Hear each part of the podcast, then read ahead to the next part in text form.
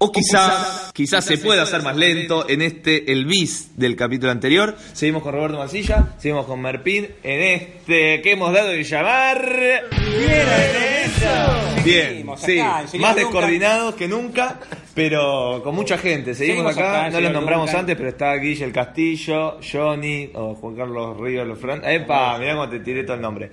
Gente que ha venido tanto Guille a actuar como a sonidificar, y Roberto vino exclusivamente para seguir hablando de René Balabán. Me gustaría entrar en el tema este que vos dijiste. Yo pensé que lo de Atahualpa era mentira. ¿Por qué pensarías eso? Porque quizás había otras cosas, no sé si son mentiras necesariamente, pero había cosas que él decía que era porque le quedaban bien, pero. Claro, por, digamos, por esta impostu- por esta postura Claro. y por esta impostura que él tenía constantemente, ¿no? De- y esta cosa de repetir hasta el cansancio las mismas frases, de tener las, las frases hechas para responder.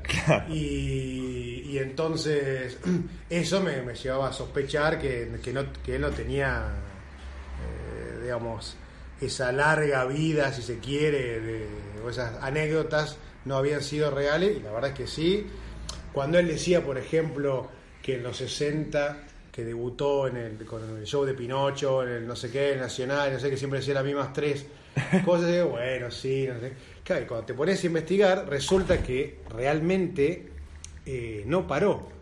O sea, él en el, en el Congreso, si lo molestamos a Martín, Sí, ¿querés que cual que- dejemos? que- no, salimos y seguimos haciendo una sesión de espiritismo Con- por teléfono. cibernética con René. Comunicando con él. Sí, sí. No, bueno, decía que él, su, su primer gran triunfo fue en el Congreso Nacional en Argentina con su acto de manipulación. Que claro, lo que te cuentan todos, sobre todo lo que contaba Fantasio, el querido recordado Fantasio, con, con Sergio, era que era increíble, ¿no? Que era esto de que... Entra todo. ¿eh? Era todo. El arte eh, es una totalidad, el detalle no importa. Siempre darte para tapar la... Sí, no, pero hace tres meses el detalle era el arte y hoy el detalle no importa y ahora importa lo general. Claro. Vos sos un tipo que inventa la teoría sobre la práctica, me parece. Digo, yo me resumo a los hechos. Claro. Claro. Ah, no, bueno, el, El Congreso. Nacional. Ah. Gana ahí y claro, lo ven y ya se lo llevan a un lugar, a otro lugar, a otro lugar y, y explota. Y a mí algo que siempre me conmovió es que, que también, tampoco le creía, pero después medio que parece que sí, es que cuando lo vio a Channing Pollock, como lo vio toda esta generación de más en los años del 59, En la película Europa de noche, se va en los cines. Claro. Sí, sí, una película donde mierda se iba a dar. En esa época no, hoy porque se pueden. pero sí, que todos contaban que iba a verla Sí, sí, en continuado. Keller diciendo, Sí. eh, salíamos, esperábamos, volvíamos a entrar, pues no podíamos creer eso. Que era inusual hacer eso, con una película de magia, no así de pornografía, ¿no? Ah, Claro. señor. Perdón, Por favor. favor, Eh, ubíquese. Lo que dice René es que cuando vio eso, ese acto, dijo, yo nunca voy a poder llegar a eso con, con este acto que estoy haciendo, y lo abandonó. Sí. Y algo que me da una pauta de que podría llegar a ser cierto, este, que esto lo contaba Fantasio, que cuando a él lo contratan para ir al, al Ed Sullivan Show, La primera vez, en el sí. 64, 63, eh, por ahí, todos esperaban, todos quiere decir Fantasio y los amigos, es, che, llévate el acto, ¿no? Que era lo, lo que estaba ganando, y él no. Él se llevó la baraja, hizo lo, lo Sí, lo que vemos vimos, ahora, sí. Lo, lo que se ve. Entonces ya eso habla de una, de De un- una decisión, De un, renunciamiento, de un renunciamiento en pos de un ideal artístico.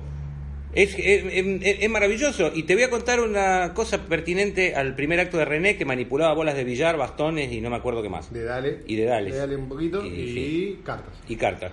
Bueno. Cuando yo empiezo en magia, año 77, usted también había nacido, No. este, año 77, en el Centro Mágico Fumanchu, cae en mis manos una revista antigua, ya era antigua en la época del 77, una revista de los 50 que editaba el SEMA, el Círculo Mágico Argentino, que del señor eh, Miroli, de Alex Mir. Sí. A quien le mandamos un saludo. Sí, en este momento no está disponible, pero bueno, eh, Alex Mir. Y claro, esa revista yo no sé cómo me hice con ella, la compré, había fotos, un montón de fotos de mago de la época, de Yadú, el señor Belucci, el Fumanchu, y había una foto de René Laván, que estaba él con las bolas, en- con un bastón y creo que una bola, una bola de billar, y decía, mago tandilense cuya característica, característica principal es que manipula con una sola mano. Yo no conocía, no sabía quién era René pensaba que era un tipo que se dedicaba a manipular con una sola mano y que era un mago de escenario. Años después lo veo a René en la televisión haciendo este su, su acto, la, la baraja. Pero yo lo conocía originalmente con el acto de escena. Claro, porque la estaba. imagen de- exactamente. sí, en sí. esa revista estaba con el acto de escena. Y continuando con el tema de René si me permitís, no sé si querés. No, no. Em, dentro,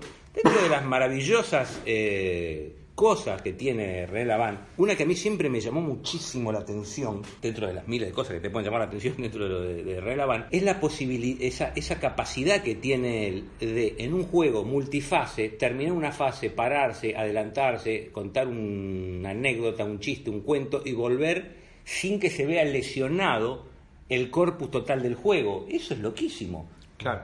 Eh, y sobre todo, en el juego de, la- de- de- de las migas, un juego multifase, ya no sé cuántas fases tiene, pero es genial como el tipo termina, se para, va, habla, vuelve, lo repita, sin que se vea lesionado. Hubo un chino, Lipo, en el siglo XVII después de Cristo, ya muerto el hombre. Ah. Yo quiero hacerle un homenaje porque era un hombre de lindas riquezas. ¿eh? Él decía así, tomo una botella de vino y me voy a beberla entre las flores. Siempre somos tres, contando a mi sombra y a mi amiga la luna. Cuando canto, la luna me escucha. Cuando bailo, mi sombra también baila. Terminada la fiesta, los invitados deben de partir. Yo desconozco esa tristeza. Cuando marcho hacia mi casa, siempre somos tres. Me acompaña la luna y me sigue mi sombra. Y me sigue mi sombra. Y me sigue mi sombra. Más de una vez yo este, me pregunté cómo el tipo lograba eh, hacer eso. Eh, bueno, ahí te estás dando cuenta entonces una de las características que lo hace un artista único, porque hacía algo único que otro no lo puede hacer. Claro. Claro. Anda anotando. Sí, esto queda anotado. La variedad, ¿no? Yo hace días nomás compartí un viaje con Rodrigo Romano, quien todos conocen en esta sala, eh, que él también es un- es muy fanático y estudioso del- a- al nivel de cual eh, Levent es el que hace las rutinas, ¿no? Al nivel de hacer las rutinas igual con los mismos textos. Y hablaba, por ejemplo, él me comentaba del show entero, esta variedad que uno cree que René Laván es solo el truco, el relato, el truco, y dice, y la variedad era inmensa, era un truco, después ritmo, después había un relato más largo, después volvía a solo la magia y no hablar, después hablaba con la magia, o sea, el nivel de variedad que tenía en... Sí, sí, y remarcaba esto mismo que vos lo, imagino lo decís por el de las tres migas, ya dijiste, ¿no? Sí, sí. Dijiste el tres migas. Que ahí se ve como todo el espectáculo resumido en eso, porque hay una variedad increíble entre no decir nada, solo que- explicar lo que hace, pongo una, pongo dos, y después recién al final es cuando mete el poema de Sí. Lipo y ahí... Y una cosa increíble, antes del final mete la cuestión con el espectador y se produce una situación risible. No sé cómo él logra... eh, ¿Qué cuestión con el espectador? Cuando le dice al espectador, hágalo usted, usted lo va a aprender, hágalo, ve, le sale, hágalo de nuevo que después se le olvida. Ahí eh, es la parte de la comedia. Y eso se emparenta con eh, un concepto de Sharpe, del libro Neo Magic de Sharpe. Otra vez con Sharpe. ¿Cómo se ve que te lo hicieron leer para.? ¿Te lo pidieron para Te lo algo? pidieron para algo, o ¿no? te garcha Sharpe. Estás- Bueno. No quería decir ese remate, pero me estás mirando como esperando a que lo diga. No, igual veo que no están dadas las condiciones para que yo siga hablando. Permiso, me retiro. No, no, no. Volvé, volvé. Marpir, pará. Dale, vení, sentate acá, dale, por favor. Bueno, eh, voy a continuar, pero Ofendido. Sí, sí, sí, sí. Voy a terminar, pero. eh, bueno, ¿qué iba a decir? No me acuerdo yo. Sí, Eh, no, Sí, pero- la no me podés hablar al tiro. No puedes hablar al tiro al artista. Sharpe, cuando habla de una estructura ideal de un juego, dice: primero. La presentación de los personajes, la presentación de los elementos, dice. Después, el muestreo del manejo maestro de, los, de, de esos elementos. Dice, después viene la comedia, y después el final inesperado. Eh, los cubiletes se prestan mucho a esto, dice, dice Sharpe. Y René, eh, la estructura que él utiliza, eh, se ajusta bastante a eso, ¿verdad? ¿En las migas o en general? eso? Eh, estoy hablando de las migas. Estoy, estoy- estoy hablando de las migas, que es un juego que a la larga es el juego de los cubiletes, ¿no es cierto? Es, mm, la expresión minimalista de ese universo. Uy, mirá los labios apretados de Roberto, hacen... mm. Quiero decir que no, pero como no, no, no sé por qué. no, no tenés la eh, justificación. no, pero está bien, sí. vos que- Claramente no, que lo es. junta. Claro, claramente que lo Explícame, es. explícame por qué es. Eh, Porque comparte las técnicas básicas del cubilete, que es la carga secreta, la del bolsillo viaja al cup, al- a la copita, que, que abreve, vos lo que pasa es que tal vez que, que ese juego abreve en el potente simbolismo del siempre 3, que se puede hacer con monedas, con chapitas, con lo que sea en la mano, no quiere decir que no, digamos que ese juego no, no se sea con- Claro, está dentro de su universo, ¿no? Lo mismo que si haces este, no sé, bolas de esponja al sombrero, como está en el, en el TARB, el- es el juego del universo de los cubiletes. Bueno, no importa, más allá de eso, eh, lo interesante es la maravillosa estructura que, que tiene ese efecto, el placer que se sie- que brinda al espectador esa continua repetición, y ahí entonces estaríamos hablando, si queremos analizarlo, no creo que sea el caso de este podcast analizar eso, pero bueno, lo podemos hacer, analizar el, eh, el terrible placer que produce al espectador el efecto de repetición. ¿no? Esto ya lo estudió Berson en, el- en La Risa, y ya lo han estudiado los que crearon el programa Los Teletubbies.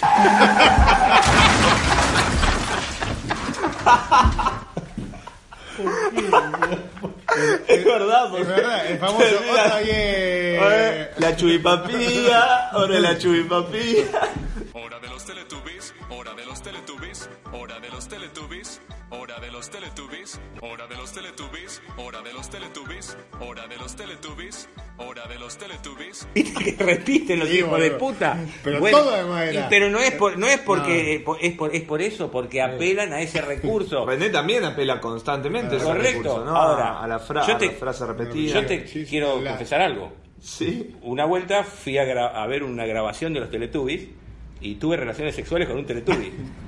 Pero me engañaron porque adentro había un chabón. No sabía, la verdad Sí. nadie de esta sala sabía que vos ibas a terminar una anécdota de- con sexo. nadie, se lo hubiera imaginado. nadie se lo hubiera imaginado. Gracias por la sorpresa. La repetición, de hecho René llamaba estribillos a, Claro. ponía ese nombre a, esa frase. claro. A mí igual, vos sabés que los que más me gustaban de él, eh, no sé, quizá porque obviamente no se puede hacer más lento y, y las tres medidas El agua y aceite. Mm. el- como Sí. los clásicos, claro. Sí. Eh, pero mis preferidos son el por qué se alternan los colores y la, el griego, la de Mirá. las cartas que, es- que se hacen blancas. En la primera carta Me enseñó vos- a pintar las cartas. Esos, esos son los que más me. ¿Que sería un Wilcar eso o no? Claro, sería un Wilcar. Un Wilcar. Eh, no, no sé si sería un Wilcar. No es la técnica del Wilcar, Pero no importa que sea la técnica, es el efecto. el efecto. Es el efecto del Wilcar entonces. Eh, no, pero eso te, eso te lo iba a decir hoy con lo de los cubiletes. Tomá, Pero como- como- pero como tengo que pensar y Sí, sí. estoy cansado. eh, No te me tires para atrás. define la. A ver, el efecto está definido por su técnica solamente. Quiero decir, el- los, las tres migas. ¿Se parece a los cubiletes porque usa técnica de cubiletes? Claro. Es un juego. Ese de- es- Esos son los jubiletes en realidad. Porque para mí, en este caso del, del, del- del El griego, sí. no es un Wilcar. No. Porque el Wilcar sería Son cartas. una carta pinta las otras. Sí, es verdad. ¿no? Sí. Y después. uh, Sí. y, a- y el y este no, este ¿y si, se despinta. y si recurrimos a la- al, al método del Wilcar original, ¿es el mismo o no? Y yo ahí diría que no. ¿No? ¿No es el No, mismo? para mí la técnica no no No juega. no, no- no- sí, Esta no, no le juega, emparenta, diría René, claro. ¿eh? no, no, no, no lo emparenta. Bueno, correcto. Ah, Pero- bueno, eso es un tibio, Martín. Pero no, no, pero que no lo sé, yo te digo pa- eh, yo tampoco, no soy especialista en Claro. ese tipo de técnica, no te puedo hablar con autoridad de eso. Lo que sí te No, pero el concepto general, Sí. digo, de que si utiliza técnicas Claro. de un juego, entonces emparenta a eso. No, sería un Wilcar si utiliza la técnica del Wilcar, más allá que él utilice su charla y su estética. Sería un Wilcar eh, la manera que tiene René de presentar el clásico del Wilcar. Ahora, yo lo que pasa es que no sé si es la misma técnica. No. Pues, no es- bueno, entonces no sé. No, pero lo que pasa es, no, claro, igual, yo ahí te diría que no, igual, por más Bueno, que sea la misma técnica. no. Borrá, Nique, y empezamos de nuevo. Para, eh, ¿dónde está? Acá. Una cosa muy interesante que habría que destacar de René, y creo que también por eso es artista, ¿cuál sería, Nico? Claramente. El, ritmo, el ritmo, señor. No hay artista sin ritmo.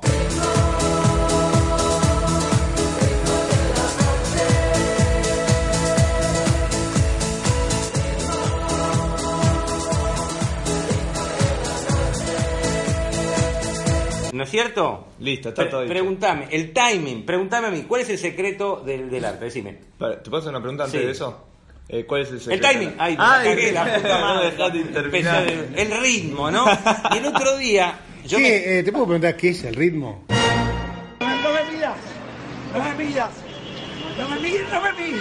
Bueno, ¿Qué? es- y sí, y es hacer, es hacer la cosa cuando la tenés que hacer. Eso es timing, ¿no? Claro, es el ritmo, el timing, sí, sí. Claro, es hacer el movimiento cuando lo tenés que ¿Son hacer. lo mismo, el ritmo y timing? Sí, sí, exactamente lo mismo. Sí, exactamente lo mismo. Yo tengo una Sí, definición. exactamente lo mismo. ¿Sí? Sí, claro. Yo, yo tengo una definición eh, que leí en un, Bueno, en un no sé. escrito de, de teatro de, al- de una joven que dice que el ritmo es un fluir hacia. ¿Cuál? El ritmo. Sí. Es un fluir hacia, que vos no sabés exactamente qué es, no lo podés definir, pero que si se interrumpe hay un malestar. Es genial. ¿Se entiende? que Porque no lo relaciona con una velocidad, con un eh, eh, el hacerlo en el Dice, es un, flu- un ir hacia. Y bueno, el ritmo está... está hacer voy. lo que tenés que hacer en el momento adecuado, que coincida con la respiración del espectador. La respiración es una metáfora, ¿no? No es que- Sí. Con la respiración, con- claro, con lo que él, con lo que él está esperando, ¿no es cierto? Con el ritmo interno del espectador. Ese es el, ese es el timing y ese es el ritmo. Estamos hablando de concepto en magia, ¿no? Si me hablas de la música, Sí. no sé, que es otra no, cosa. no, claro. Pero eh, está bien. Esa magia. definición de que dice Nico me parece que está buenísima para el ritmo. Siguiendo esa definición y pensando en el timing como algo diferente, eh, lo siento algo más estático al timing, en el sentido de que es hay un lugar en el que tiene que estar puesto esto y es este, y está bien puesto. Claro. Quiero decir, si me voy del timing, no sé si me voy del ritmo. Claro, ¿Entendés? creo es como el, el- el- el ritmo me parece, siguiendo esta definición, como algo, como un movimiento constante justamente, y el- Claro. y, el, timing tiene que ver con la ubicuidad, como que algo está colocado donde tiene que colocarse, sí, pero no con el movimiento. Mirá. Y el ritmo sí, eh, siguiendo esta definición, Sí. tiene más que ver con el movimiento. Bueno, también te podría decir que, eh, viste, que el arte, el artista crea su mundo propio.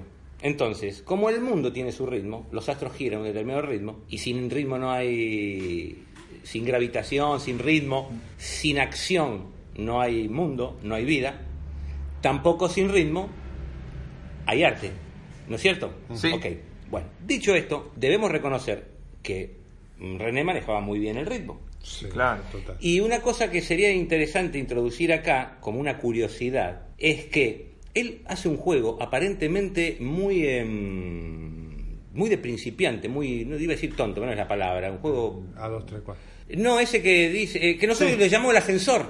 Claro, serio, lo sí. pongo de arriba y sale de abajo. Bueno, maravilloso. Genio. Es, es genial, un juego que fue, debe ser el primer juego de magia que yo aprendí en mi vida. Que mi profesor Leo Rey, ya fallecido, pobrecito. eh, Pero le mandamos igualmente un saludo. Leo Rey me lo, lo- me lo enseñó y con el- la charla del ascensor. Mirá, el tipo está abajo y pum, poner de arriba. Pues, Uy, lo mandaste para abajo. Se quedó trancado, quedó en el medio. Bueno, René Laván lo hacía. Y es maravilloso. ¿Y dónde está el secreto de eso? En el ritmo. Si no lo hace en ese ritmo, no funciona. Es decir, y ahí la pregunta sería, ¿por qué él agarró ese juego? ¿Cuál fue el motivo de que él agarrase ese juego? Por el ritmo, Por el porque ritmo, claro. de hecho él lo explicita, lo explicita en los shows, o sea, al final dice, este es un juego de ritmo. De ritmo, claro. Y a- lo yo creo que a- para mí hay un engaño que, el- que nos hizo René Laván y es que él en realidad era músico. Es decir, él, él cuando, cuando vos analizás realmente la, la- la obra, cuando tratás de entenderla, ten- tenés que entenderla en términos, Sí. en términos musicales Bueno, prácticamente. él lo dice en las conferencias, él habla de la sinestesia, la Eh, música. Sí, sí, que para mí ahí no, Sí. la sinestesia no tiene nada que ver con eso. Mm, Pero, Dice que no. sus maestros fueron Bach. Va, claro, pero también es toda una impostura. Todo de la impostura, La claro. sensación de impostura. No le crees, pero acá, cuando vos lo, lo empezás a mirar, lo que te termina de explicar. Bueno, pero no, eh, no, no René- es ese, ese, para mí muy intuitivo.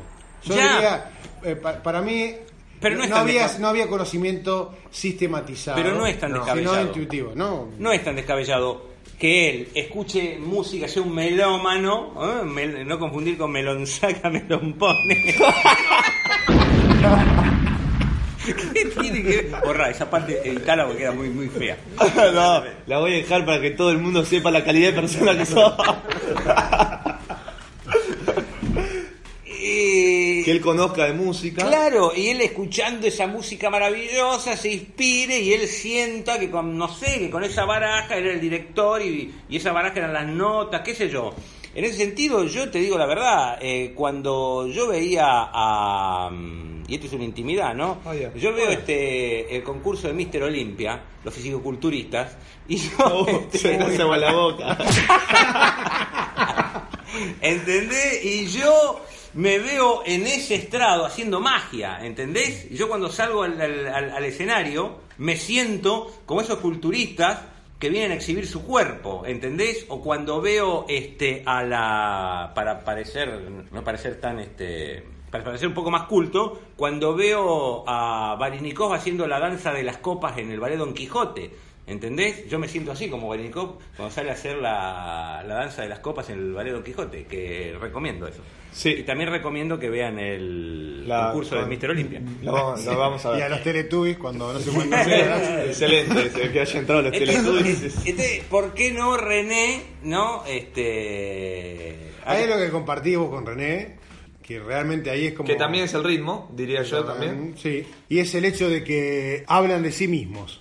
De una forma muy eh, eh, muy explícita y sin embargo digo sin embargo porque hacer hablar de uno mismo de forma tan explícita siempre es antipático este, vuelven eso han vuelto eso su, su estilo Claro. y, una forma eh, inimitable digamos y única así que y siempre digo también así ya estamos me, me hacen me hacen seña del otro lado de la de De la pecera. pecera, que mm, nada que, que tanto vos como él que esto ya lo dije la otra vez me lo han escuchado otros hay algo maravilloso de René Laván que es no podría haber sido lo que fue si no hubiese sido argentino ¿sí?